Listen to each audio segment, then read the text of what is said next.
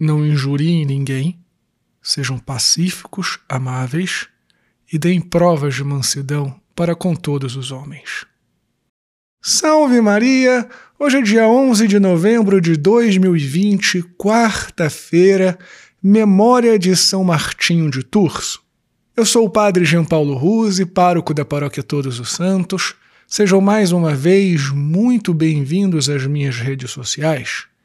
E antes de nós começarmos este sermão, já deixa o joinha, já deixa o curtir, compartilhe este sermão nas suas redes sociais, compartilha também pelos aplicativos de mensagem, manda nos grupos da família, curta a página da Paróquia Todos os Santos no Facebook e no Instagram, que são os meios de comunicação oficiais da nossa paróquia assina o meu podcast Contramundo. Não esquece também que hoje à noite nós temos o nosso programa de notícias comentadas, Contramundo News, vai ser bem bacana, às nove e meia da noite.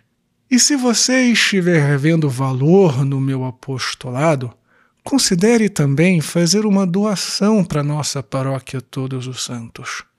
Deus te abençoe e salve Maria!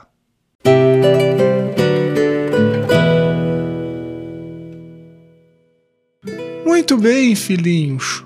São Martinho de Tours foi discípulo de Santo Hilário, contemporâneo de Santo Agostinho, e nasceu três anos depois da promulgação do Edito de Milão, que foi aquela chancela do imperador Constantino ao cristianismo que tirou o cristianismo da ilegalidade.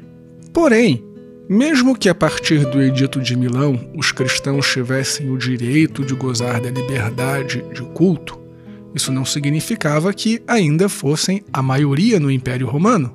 E, portanto, apesar de não haver mais perseguições oficiais por parte do Império, havia ainda um clima de animosidade entre a maioria pagã e os nossos irmãos cristãos.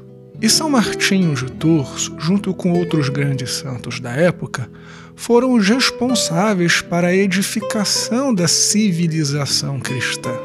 São Martinho soube dialogar com os governantes pagãos e dedicou grande atenção de seus esforços missionários não apenas nas cidades grandes, mas também nas paróquias rurais do território que hoje nós conhecemos como a França. E a caridade era a principal nota distintiva do ministério de São Martinho. Conta-se que uma vez, muito antes dele ser bispo, quando ele era soldado, o mendigo lhe pediu uma coberta porque estava passando frio.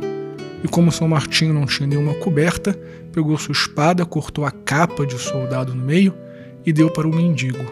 E mais tarde, de noite, Jesus Cristo apareceu em uma visão para São Martinho usando a capa que São Martinho tinha dividido e dado.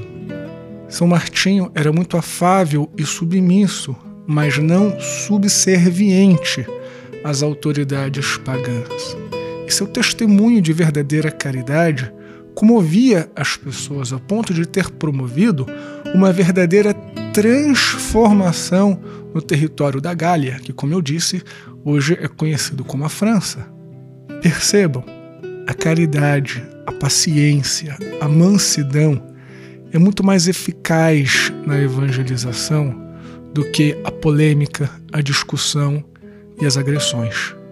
E este testemunho de São Martinho de Tours é particularmente relevante para a gente que vive num tempo em que também não existe uma perseguição formal por parte das autoridades, pelo menos não aqui no Ocidente, mas existe uma animosidade contra nós cristãos. E muitas vezes nós nos deixamos levar pelos instintos, pelas paixões mais elementares e brigamos com as pessoas, e discutimos, e fazemos textões na internet, e xingamos e excomungamos todo mundo. E não estamos obtendo na prática nenhum resultado. A caridade, sim, é que toca o coração das pessoas. muito mais até do que um discurso eloquente sobre as verdades de fé.